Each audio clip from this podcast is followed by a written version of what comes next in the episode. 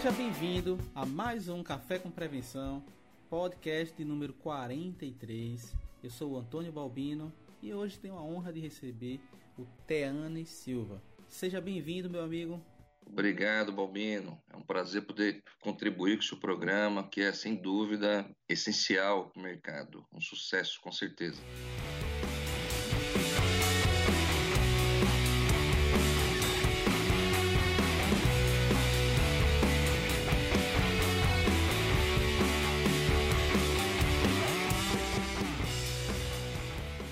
Teanes é professor, palestrante e consultor de segurança e riscos, é diretor da ABSEG, um profissional muito conhecido aí por todos que são da área de gestão de riscos, de segurança, de prevenção de perdas. E se eu for falar o currículo dele, talvez já dá a metade desse programa. A pergunta de praxe aqui no nosso programa é conhecer a experiência profissional dos nossos entrevistados, né, das pessoas que a gente traz. Então, fala um pouco da tua carreira, meu amigo. Opa, sempre importante a gente falar um pouco da trajetória para estimular os profissionais que estão iniciando ou mesmo migrando de outras áreas aqui para a área de segurança, risco, prevenção.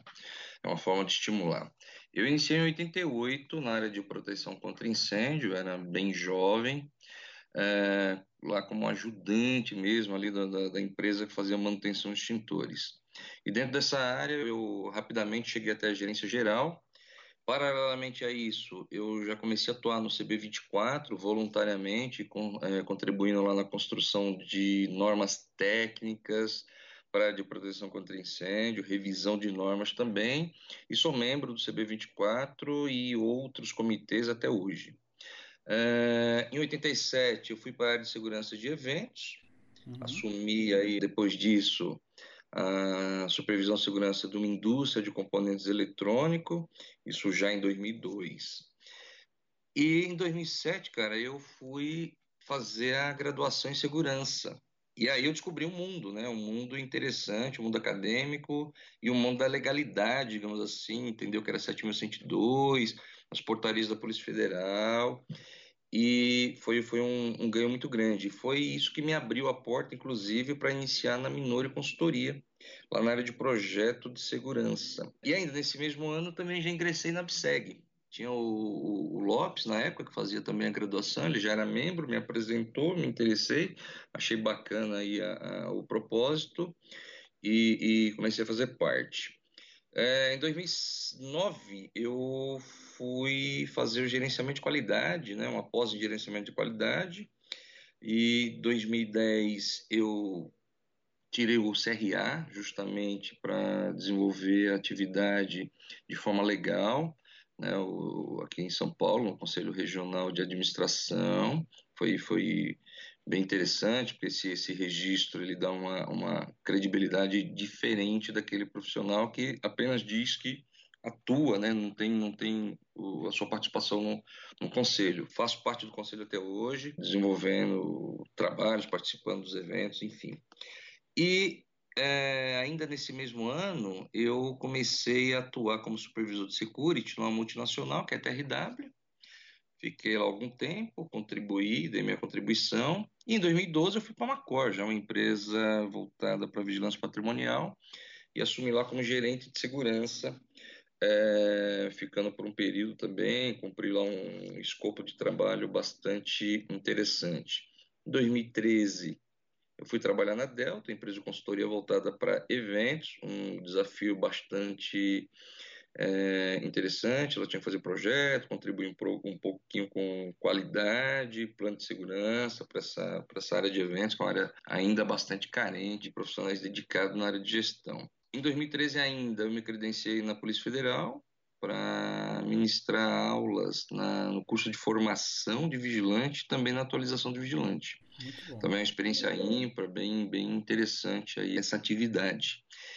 E no mesmo ano, 2013, eu tinha dado entrada na documentação uh, na BSEG, a DESG, para tirar lá o, a certificação ASE como administrador de segurança empresarial. Foi pelo sucesso, continuo é, certificado, a cada três anos aí a gente faz a, a, renovação desse certificado. Isso surgiu uma oportunidade né, no mundo acadêmico, em 2013 eu fui fazer uma palestra na universidade e passei lá num crivo que eu nem sabia que estava sendo monitorado pela coordenação, tinha uma banca velada junto aos alunos, e aí eu fui convidado a lecionar na Faculdade de no curso superior de segurança privada.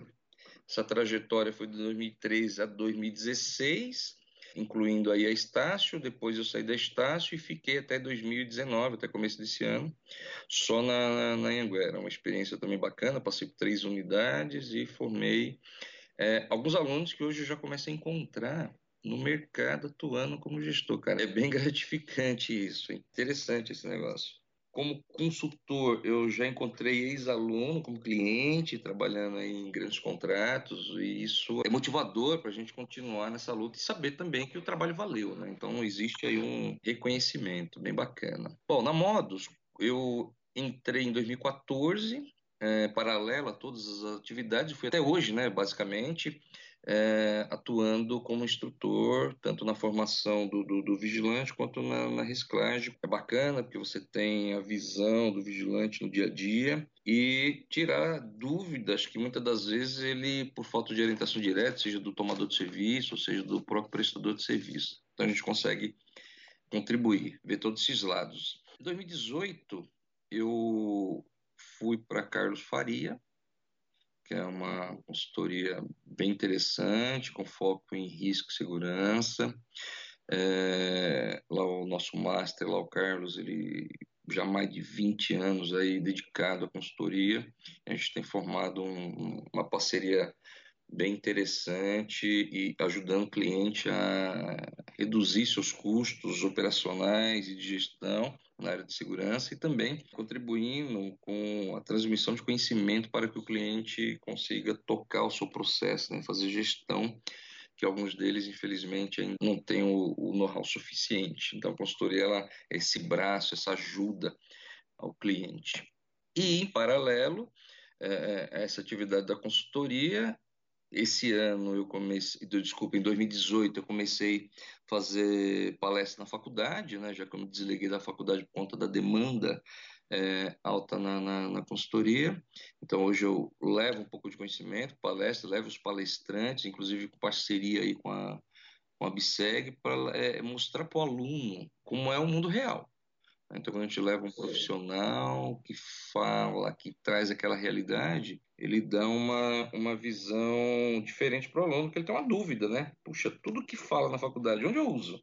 Hoje ele já consegue ter essa ideia. Hoje o profissional está lá de mercado, contribuindo, está levando um case para ele, para ele compreender esse mundo corporativo é, vantagem e desvantagem. Então é, é bem interessante. Então a gente tem contribuído com isso. Esse ano especificamente eu me associei ao BCO, que é o Instituto Brasileiro de Consultores Organizacionais. Então, na busca contínua pelo conhecimento, o IBCO faz parte desse projeto. É, em breve eu vou tirar uma certificação internacional de consultor organizacional, está tá no radar, é um projeto, a gente precisa concluir isso. Também esse ano eu comecei a fazer parte do quadro de instrutores do SESVESP, que é o Sindicato das Empresas Patronais de São Paulo. É um modelo diferente, né, onde os funcionários das empresas participam de cursos, obtendo é, um treinamento voltado ao conhecimento. E para fechar o ano, eu terminei um MBA em administração hospitalar por conta do volume de cliente nessa área que a gente tem lá na consultoria. Eu diria que a gente tem uma, uma experiência, é, digamos que num ciclo completo né, entre tomador, prestador e área educacional. Eu diria que ele fecha um pouco né, uma parte dessa experiência. Não significa que a gente sabe tudo, significa que a gente está aprendendo todo dia um pouquinho mais. Com todas as dificuldades né, que a gente tem na área de segurança pública, é difícil até que isso não se reflita dentro das organizações, né? Mas assim, a pergunta é qual é o caminho que o empresário pode fazer, né? ou o gestor pode criar, no caso, para que essas dificuldades não reflitam dentro das organizações privadas.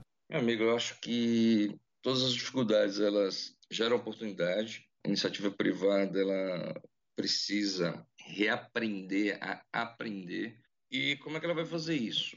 Fazendo gestão, não tem outro caminho. As empresas hoje ela acumula bastante dado, então precisa ter inteligência, fazer análise desses dados, né, e trabalhar com big data. Tem que trabalhar hoje de forma integrada, tem que estar conectada, porque se não for dessa forma, ela não vai atuar rapidamente e se não atuar rapidamente, não toma uma decisão da forma que, na velocidade que é necessária. E se ela não tem essa tomada de decisão, certamente perde assertividade e muitas das vezes que a gente tem visto é que algumas decisões da empresa elas são emocionais. Isso traz um prejuízo grande a depender do que foi decidido, porque se não foi uma decisão baseada em causa, o problema volta. Então, toda decisão que é emocional, ele vai retornar e, e muitas das vezes, talvez, com uma velocidade muito maior e trazendo uma perda muito mais elevada. Por exemplo, antes de ter uma dor de cabeça, é comum, é comum que a pessoa tome lá um comprimido para dor de cabeça. Só que o que ela fez com esse comprimido? Ela atuou no sintoma. E a causa? A causa ela não sabe. Então ela não sabe se a dor de cabeça é um estresse, é fome, se é nervoso, se é falta de sono. Enfim, mas tomou um remedinho. Então, remedinho é paliativo, né? A causa realmente não foi, não foi estudada. E é isso que eu vejo hoje em boa parte das operações, né?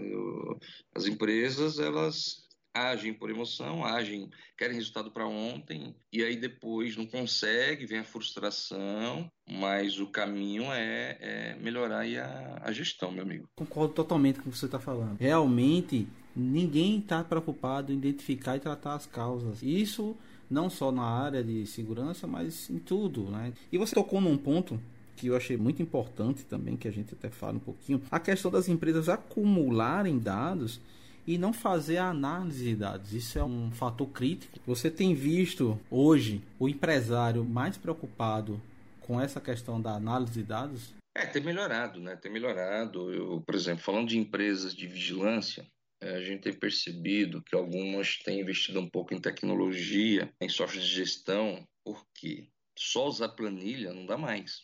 A empresa que viver de planilha hoje para controlar mil, dois mil, três mil, quatro mil, cinco mil vigilantes, está perdendo dinheiro. E perdendo dinheiro é muito, né? Uma torneira grande ali vazando. Então a gente tem, tem observado grandes empresas do segmento trabalhar com startup, né, em busca de acelerar e ter ganho nos seus processos. Empresas médias também têm buscado parceiros com software para melhorar a eficiência operacional. Mas o universo é grande de empresa, né? Não, a gente não tem aí um estudo de mercado para dizer o seguinte, olha, 10% já está avançando ou 70% já avançou. Realmente isso eu não, eu não consigo é, medir isso, a gente não tem essa medição no mercado. Mas a gente percebe sim a preocupação das empresas de coletar mais adequadamente essas informações. Por exemplo, antigamente eu fazia uma ronda, batia lá um bastãozinho analógico e passava um mês para descarregar no computador para daí alguém é, é, descobrir que a ronda não foi feita no horário. É insano um negócio desse. Hoje é online. Eu passo ali o, no ponto de, de, de, inspeção e a informação já chega na base operacional da empresa. Então já sabe na hora se fez ou não fez. E se fez o que foi constatou, quais foram as medidas. Então, essa busca hoje por análise de dado, ela tem que ser obviamente automatizada, né, para você trabalhar isso com mais agilidade, mas sem dúvida o analista, o decisor é a pessoa que tem um gabarito de, de fazer a, os comparativos, né? Tô indo bem, tô indo mal. Porque dado eu garanto para você, cara, as empresas têm de sobra, tem muito dado. Nem que seja no livro de ocorrência de forma manual, mas o dado está lá. Realmente o que falta é alguém consolidar tudo isso e entender qual é o mapa daquela operação, qual é o mapa daquela empresa, o que está impactando de verdade. Mas eu, eu diria que o mercado ele evoluiu bastante. O mercado de segurança privada ele evoluiu muito, muito nos últimos anos. Qual é o papel do profissional de segurança empresarial? Bom, eu penso que tem uma lógica, né? Estabelecer um plano diretor de segurança, é, não, não há como se trabalhar de forma diferente porque se eu não tenho uma direção, não sei para onde ir, e aí qualquer coisa que o profissional de segurança fizer está feito, e isso não tem, não tem sentido. Então é importante ele estabelecer esse plano diretor, obviamente que assinado, aprovado pela auto-administração, é nesse plano que vai estar as estratégias, os processos sustentáveis. Esse documento precisa estar alinhado a um negócio. A área de segurança precisa ter missão e visão que tem que estar alinhado também ao negócio, aos propósitos da empresa. Não adianta o profissional de segurança trabalhar na contramão. Por exemplo, a empresa decidiu que vai fechar duas filiais. E está lá o profissional de segurança estabelecendo um projeto para ampliar a capacidade do CFTV nessas filiais. Ele é o único que não sabe que a empresa vai fechar duas filiais. Então é uma energia jogada fora. Então se o plano ele não é, não é estratégico, é, de cima para baixo, ou seja, com apoio da alta direção, não vai ter futuro. Ele, ele gasta energia, não atinge nenhum objetivo. A empresa não põe dinheiro nesse negócio porque ela não entende qual é o retorno. Então acho que o estabelecer um plano diretor para a operação de segurança é o, o caminho assertivo para o profissional ter sucesso. Qual o maior desafio para os gestores de riscos no Brasil e também pensando nas empresas, como essas empresas estão lidando com os riscos? Rapaz, ótima pergunta, viu? Bem interessante esse tema. A gente vive aí a, a era do compliance.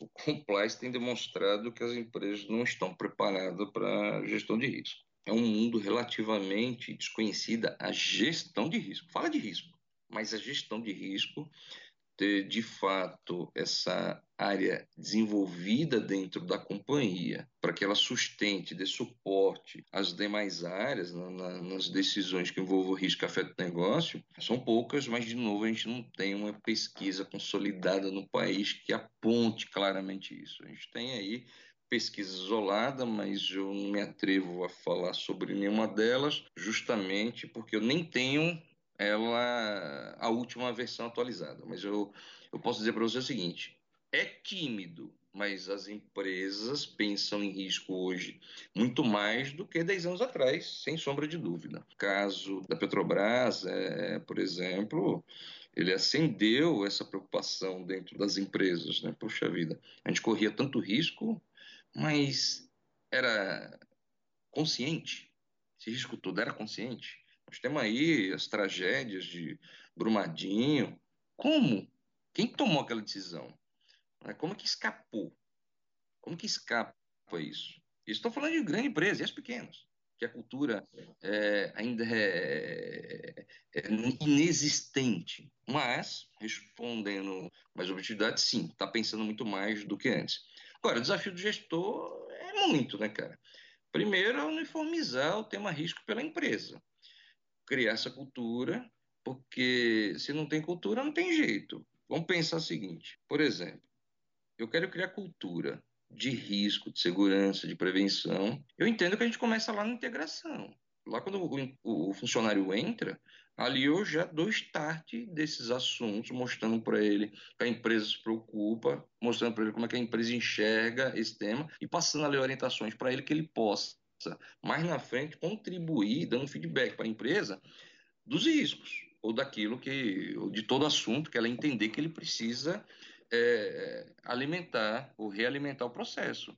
Porque eu coloco um empregado na empresa e não digo para ele o que, que, eu penso sobre temas que são essenciais e que a gente precisa ser alimentado de informação, não faz sentido. Mas, infelizmente, muita empresa caminha ainda nessa, nessa linha. Então, ele tem que estabelecer lá os critérios né, de avaliação de risco, entender que o dono do risco é o dono do processo, o dono do risco não é o gestor do risco, eu não sou o dono do risco. O dono do risco é o meu amigo lá da produção, é o meu amigo lá do RH, meu amigo lá do financeiro. Cada processo tem o seu dono. Ele é o dono do risco. Uma área de gestão de risco, ela dá suporte, ela orienta, ela treina. Então, acho que esse é o, é o principal desafio para o gestor de risco. É, além de criar cultura do risco, criar cultura de que não é ele gestor que vai mitigar risco. Ele orienta todas as demais áreas a como chegar lá. Então ele estrutura a área para dar suporte. Ele não pode fazer, porque se ele fizer, ele não vai dar conta, a empresa é grande, as empresas são grandes, não, não tem como ele lidar com isso sozinho. Senão ele vai ter que ter uma área lá, 30, 50, sei lá, 100 pessoas para cuidar disso. Não pode, é insano. Então, cada gestor tem que cuidar do seu processo e ter olhar de risco, como ele tem o olhar hoje da parte jurídica, da parte trabalhista, como ele tem que ter o olhar da parte qualidade. Como ele tem que compreender um pouco de logística. É esse mundo corporativo, é dessa forma. Então ele não pode esquecer que cada empresa é uma realidade, portanto os critérios são essenciais, estabelecer aquela matriz de risco, entendendo, conectando nela a questão da probabilidade, o que é aceitável enquanto probabilidade, qual é o impacto suportável, o que é aceitável dentro do, dentro do impacto. Hoje, para ajudar o gestor, nós temos a BNT ISO 31000, que é uma norma que traz todos os requisitos para a empresa implementar uma área de gestão de risco, que é o mais importante, é ter a questão da gestão de risco. E ali ele começa a interagir com a empresa como um todo. Mas, de novo, se a alta gestão não entender ou é, não enxergar que esse é o caminho, o gestor sozinho, coitado, não faz nada. Não vai ter verba para implementar, não vai comprar software. Aliás, ele não vai ter nem a norma da BNT na mão. Então, o desafio dele é convencer a empresa, convencer a empresa que fazer a gestão do risco é o melhor caminho para prevenir risco, para mitigar risco e certamente reduzir perda, né? Não tem outra forma de fazer isso. É verdade. Como a tecnologia pode auxiliar na gestão da segurança? Rapaz, é só pergunta boa hoje, hein? Só pergunta boa. é, cara, a segurança por muitos anos ela viveu analogicamente, né? A gente está falando hoje da indústria 4.0, mas eu diria para você que tem alguns modelos que estão tá 1.0 ainda. Falei um, há pouco da questão do livro ata, onde a gente anota ocorrência e registra passagem de serviço. Eu ainda tenho isso. Ou seja, eu estou distante de 4.0, de ter automoção na, na, área de segurança, estou distante. E quer dizer, quanto tempo eu vou demorar para coletar informações daquele, daquele bendito livro ata? Isso sem contar extravio, uma série de variáveis. Então, quer dizer, a tecnologia ela vai contribuir muito para dar velocidade, né? A empresa vai reduzir seus custos, vai melhorar sua performance. Então, isso é fundamental. Por exemplo, o drone. Pô, o drone chegou. Ele reduz custo? Pô, claro. Não tem, não tem dúvida. Principalmente em grandes áreas onde eu tenho lá uma patrulha fazendo ronda, né? Dois vigilantes, uma picape 4x4, potente, boa, baixo, faz certinho. Mas esse homem, ele registra o que que vê? Né? Ele tem que memória? Quanto eles conversam ali que distrai a operação? O que, que ele deveria ver que não viu? O que, que ele viu que não era da conta dele? Ou seja, será que ele de verdade é eficiente? Então a gente acreditava que sim até chegar o drone. Aí chegou o drone, rapaz, você põe esse equipamento para patrulhar uma área e você vê a diferença. Ou seja, a gente começa a descobrir que não tinha nada. Na verdade, a gente brincava de fazer ronda. Ronda é agora, com o drone tempo real a informação, uma velocidade gigantesca com baixíssimo risco. Obviamente, né, não podemos esquecer. Eu não posso só tirar aquele efetivo, veículo tudo mais, jogar o drone que ele não faz mágica. Precisa ter um estudo de viabilidade, precisa entender qual é essa estratégia, qual parte do plano tático que de fato ele vai atender. Então, precisa fazer uma análise de risco. Porque, por exemplo, uma planta química, eu não sei se é só chegar e pôr o drone. Talvez o drone ali não seja uma solução. Mas se pensar numa, numa área de agronegócio, é fantástico colocar o drone. Capta a mensagem, manda para uma central, gravo remotamente, gravo online, tirei aquele veículo, não me causa mais acidente, eu tenho realidade com a informação. Então, eu diria, a tecnologia, sem sombra de dúvida, ela é indispensável no dia de hoje. Não dá mais para viver sem. Outro exemplo de tecnologia é o uso dos aplicativos pelo inspetor, pelo supervisor na visita do cliente.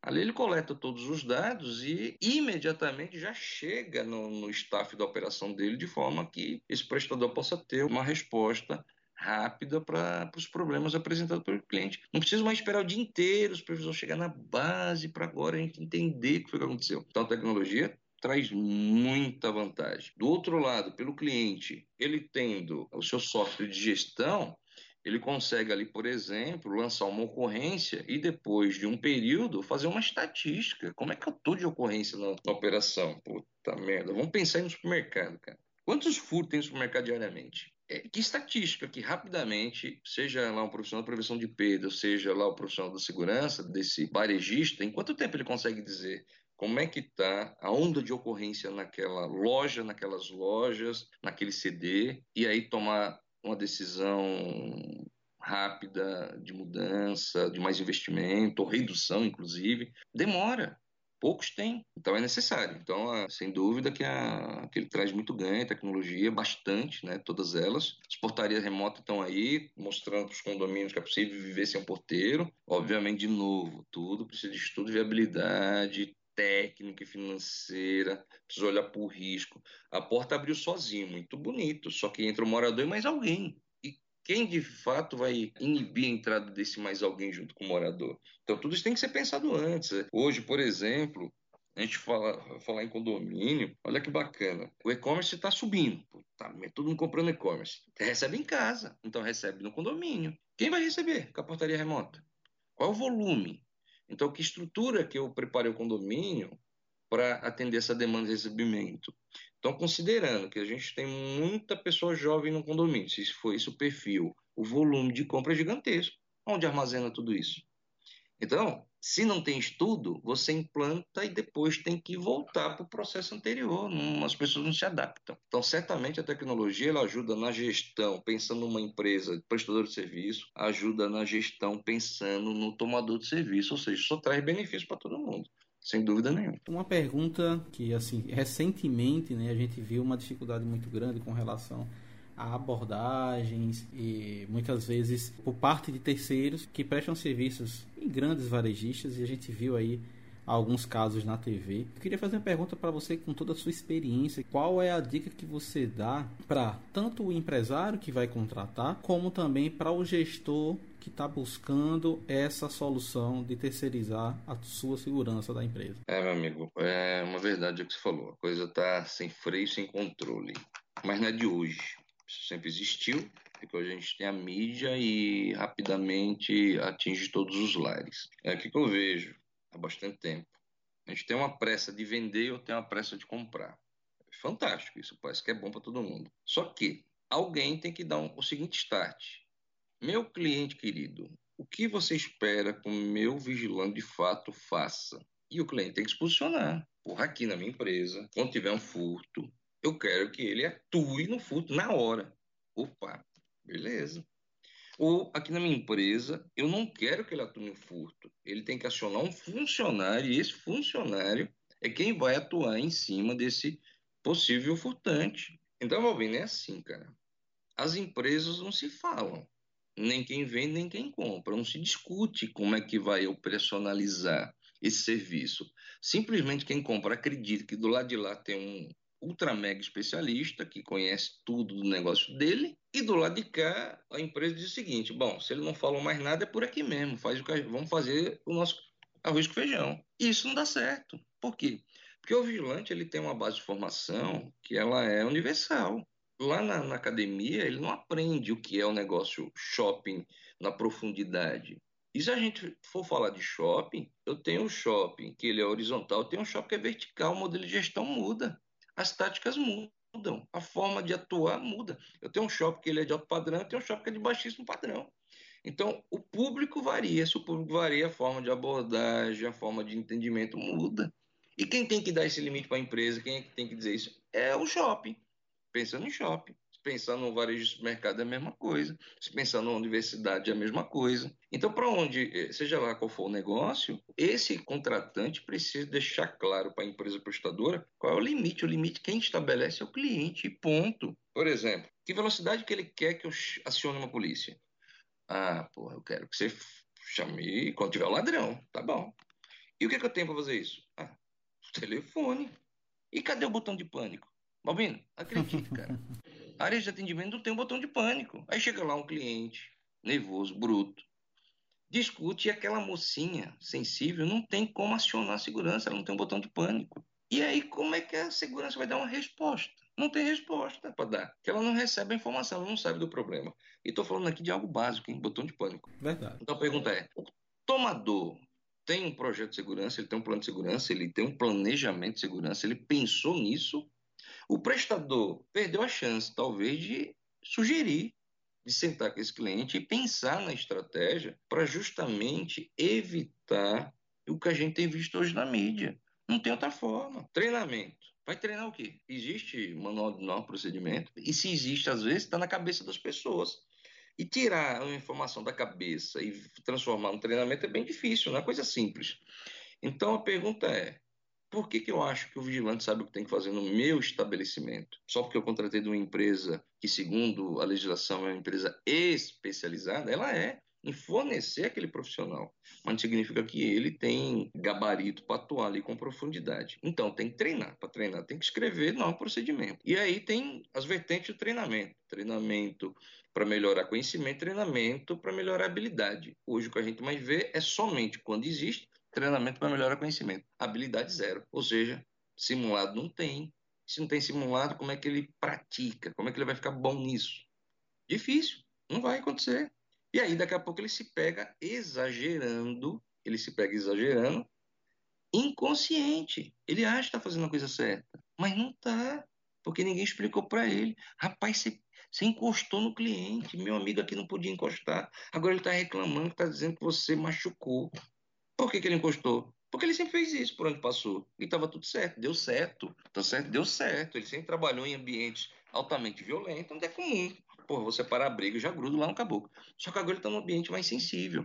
Então, é na verbalização, é na orientação, não é pondo a mão. Agora, quem disse para ele? Ninguém disse. Se ninguém disse, ele vai continuar errando. E a, a segurança vai continuar na mídia, sendo nivelada por baixo, como só existisse vigilante matador. E não é essa a verdade. Não é essa a verdade. Como toda profissão, a gente tem aquele que em algum momento se desequilibra, é, faz por conta própria, ele não mede consequência, mas existe em toda a área. Não é o vigilante que é matador mal treinado. Não, existe uma grade de ensino na formação, na atualização. Existe hoje bons instrutores, é, instrutores inclusive com nível superior, vigilante com nível superior. Então, o que precisa mesmo é atuar no treinamento que melhora habilidade, mais simulado e menos teoria. Simulado, simular, simular, simular diversas situações até o vigilante ficar bom. Vigilante, controlador de acesso, o porteiro, a recepcionista, todos eles que fazem parte, todos os profissionais que fazem parte de uma equipe de segurança, precisa ter treinamento prático, prático, tem que treinar, cara senão não vai dar certo. A gente vai continuar repetindo. Veja que o que está na mídia hoje é recorrente, né? não, não, não, é nenhuma novidade. E vai continuar acontecendo. Se tanto quem contrata quanto quem vende não parar um minutinho e sentar e discutir a estratégia, discutir como é que vai ser a operação. E talvez isso, inclusive, influencie no custo. Porque se eu preciso ter um treinamento com base em simulação, certamente ocupa mais tempo, mais recurso, então alguém tem que pagar essa continha, não é? Mas conta essa que é um investimento para reduzir perda na imagem, tanto do prestador quanto do, do tomador. Dessa forma aí que eu acho que é o caminho, viu, Balvino? Qual o trabalho e como participar da ABSEG, né? Que é a Associação Brasileira de Profissionais de Segurança. Bom, aí é mole. Fácil, fácil. a, a, pergunta é. mais fácil de hoje. Essa foi mamão. Bom, primeira missão da BSEG é representar é, para todos os profissionais da área um canal de comunicação, desenvolvimento técnico, elevando o patamar da segurança, mostrando a importância. Essa é o, a principal missão dela. Né? Entender aí como é que está o, o cenário corporativo e social. Por exemplo, quando a imprensa necessitasse falar com o profissional, tinha que procurar a BSEG, esse era o caminho, porque ali ela tem dentro dos seus associados profissionais de variado segmento, onde ele pode falar com propriedade sobre aquele contexto. Então esse é o principal papel, cara, é melhorar essa condição técnica, essa condição profissional do gestor de segurança, em qualquer nível que ele tiver dentro da organização. Vamos pensar que o inspetor é um gestor de contrato, vamos pensar que um supervisor é um gestor. Então, quando a gente fala gestor, é inspetor, supervisor, coordenador, gerente, diretor de segurança, enfim, ou profissional de segurança. Todos cabem lá dentro. Não necessariamente só profissional de segurança patrimonial, mas empresarial, corporativo, porque essas variáveis aí de nome também é um outro problema, né? A gente tem muita sopinha de letra e, e no fim tudo leva a uma coisa só. Proteger pessoas contra os delitos de forma a diminuir a perda. Todo mundo tem o mesmo objetivo. Então, a missão nossa é essa aí, é preparar os profissionais. Para participar é mole entrou no site, ele tem lá a forma de se associar, tem lá a forma como fazer esse pagamento dessa associação, é muito fácil, barato, e também precisa prestigiar os eventos.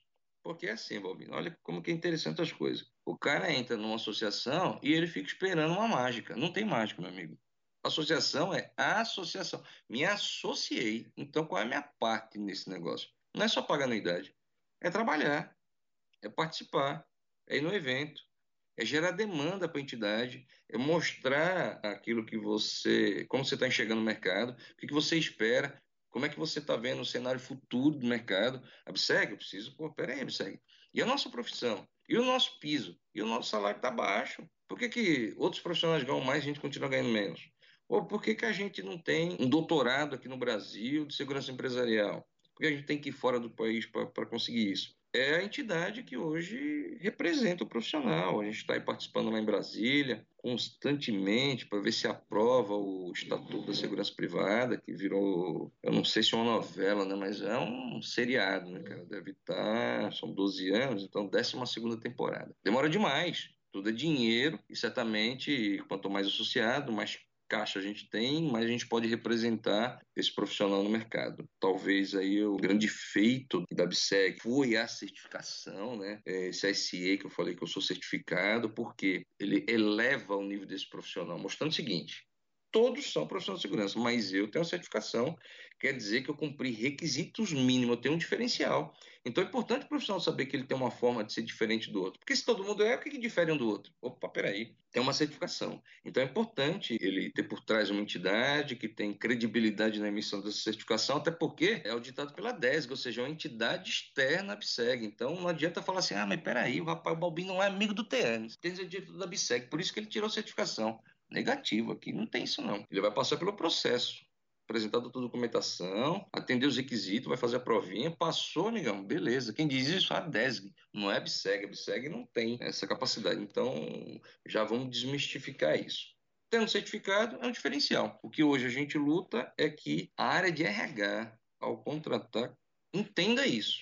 Então, nosso, nosso desafio é RH, esse homem com a ele é diferente desse outro que não tem, tá certo? Então, o diferencial está ali.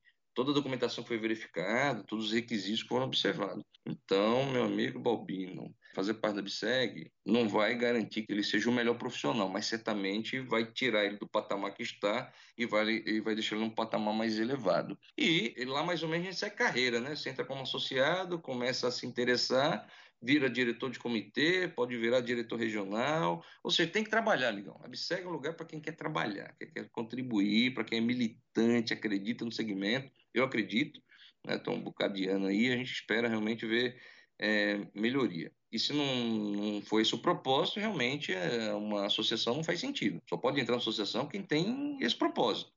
Crescer, lutar pelo segmento. Não é sozinho, né? É pela atividade.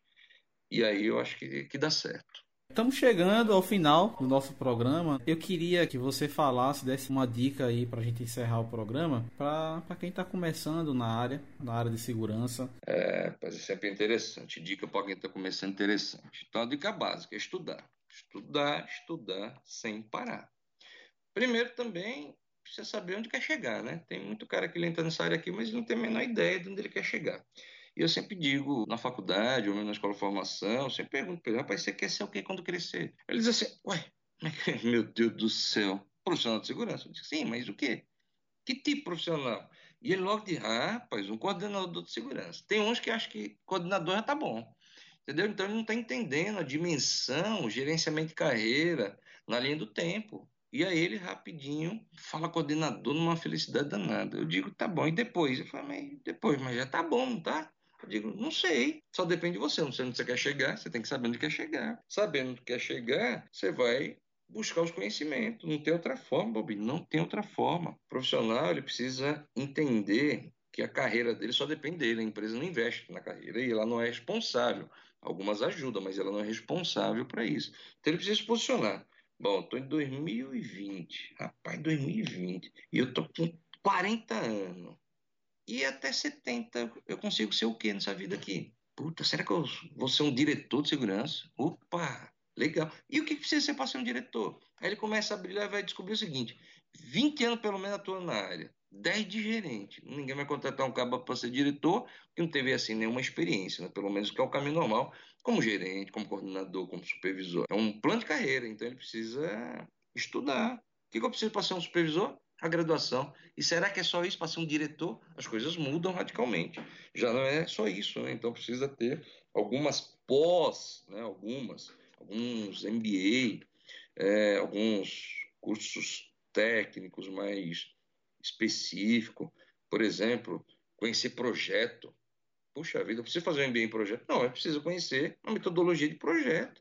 Toda implantação, por exemplo, de um posto é metodologia. Então ele precisa saber, ele precisa é, compreender o mercado ainda é grande, continua crescendo, mesmo que seja uma parte em tecnologia, mas é, é evolução, o mercado está crescendo, carente de bons profissionais, carente de profissionais dedicados, carente de profissionais altamente preparados. O que falta é, é muitas das vezes para quem está começando é compreender isso. Então ele se espelha no primeiro que aparece e aí ele acha que é o suficiente, mas não é. Eu conheço o vigilante, 25 anos, ele fala assim, rapaz, estou feliz como vigilante. O outro, ele é líder e está infeliz, porque ele acha que não tem mais oportunidade. E isso é interessante, né? a gente ouvir que o cara é líder e quer progredir. E ele já foi lá, já fez um curso de supervisor, já fez mais dois cursinhos na internet, fez lá um curso para fazer relatório, e ele vai buscando. Isso é fundamental, um profissional ter essa, essa dedicação. Então, principal dica: estudar e saber onde quer chegar. Porque sem gerenciar a carreira, sem saber onde quer chegar, qualquer curso que ele fizer tá bom, qualquer coisa que ele estudar tá bom, e não é assim que funciona. Porque a gente precisa investir no curso. E só em curso que traga retorno. Se o curso não vai trazer retorno, ele não pode tirar dinheiro do bolso e colocar. É perda de tempo. Por exemplo, às vezes o aluno termina a graduação, está desesperado para fazer uma pós-graduação. E eles perguntam, professor, o que, que, eu faço agora? Eu digo, não sei, depende onde você quer chegar. Ele, mas rapaz, mas é só uma pós, é só uma dica para fazer. Eu digo assim, é, qual é o seu ponto fraco? E aí, Bobina, aí começa uma luta, porque ele, ele, não é fraco em nada, ele é bom em tudo. Eu falo, mas rapaz do céu, uma pós-graduação MBA é para reduzir ponto fraco. Melhorar seu ponto forte, mas especialmente melhorar seu ponto fraco. Se você não sabe nem que ponto fraco tem em relação aonde você quer chegar, tanto faz o curso. Então não faça um curso. Às vezes você precisa de um curso técnico. Eu digo para ele assim: você quer trabalhar no multinacional? Ele, porra, claro. Eu falo, rapaz, e o inglês, como é que tá? Ele, eita, meu Deus do céu não gosta do inglês. falei, então, agora você arrumou um problema. Você quer trabalhar na multinacional, não conhece o inglês, vai ser mais difícil. Então, isso você já não vai alcançar. Mas e se eu estudar o inglês? Eu falei, então, tem que estudar inglês. Cinco aninhos você tá bom, já dá para fazer uma provinha aí, já dá para fazer um, um processinho. Então, quer dizer, o profissional, ele precisa é, descobrir onde ele quer chegar, porque descobrindo onde ele quer chegar, ele vai fazer os cursos certos e certamente ele vai poder realizar, cara, aquilo que ele quer. Nem que depois, daqui 20 anos, ele mude de área. Né, que, que é difícil um profissional da área de segurança sair mas o que ele não pode ficar 20 anos no mesmo status, né, com o mesmo cursinho lá de formação, ou só com aquele cursinho complementar e não evoluir. Então, acho que o caminho é estudar. Não tem outra, não vejo assim uma outra forma. É lógico, né, tem que praticar e tudo mais, mas o, o que vai fazer ele chegar lá é, é estudar.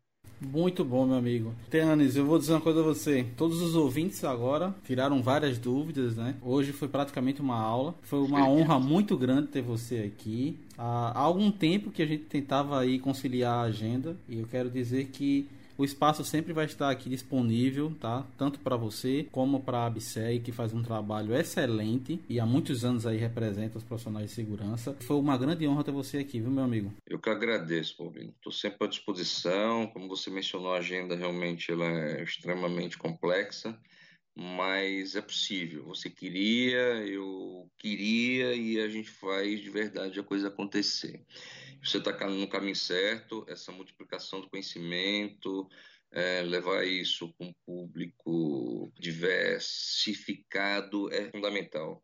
Parabéns pelo trabalho e obrigado pela oportunidade. E você que está me ouvindo, seja no Spotify, seja na iTunes, seja no site, compartilhe esse conteúdo para que essa mensagem chegue a mais pessoas. Eu agradeço a todos aí. Até o próximo Café com Prevenção. Um forte abraço.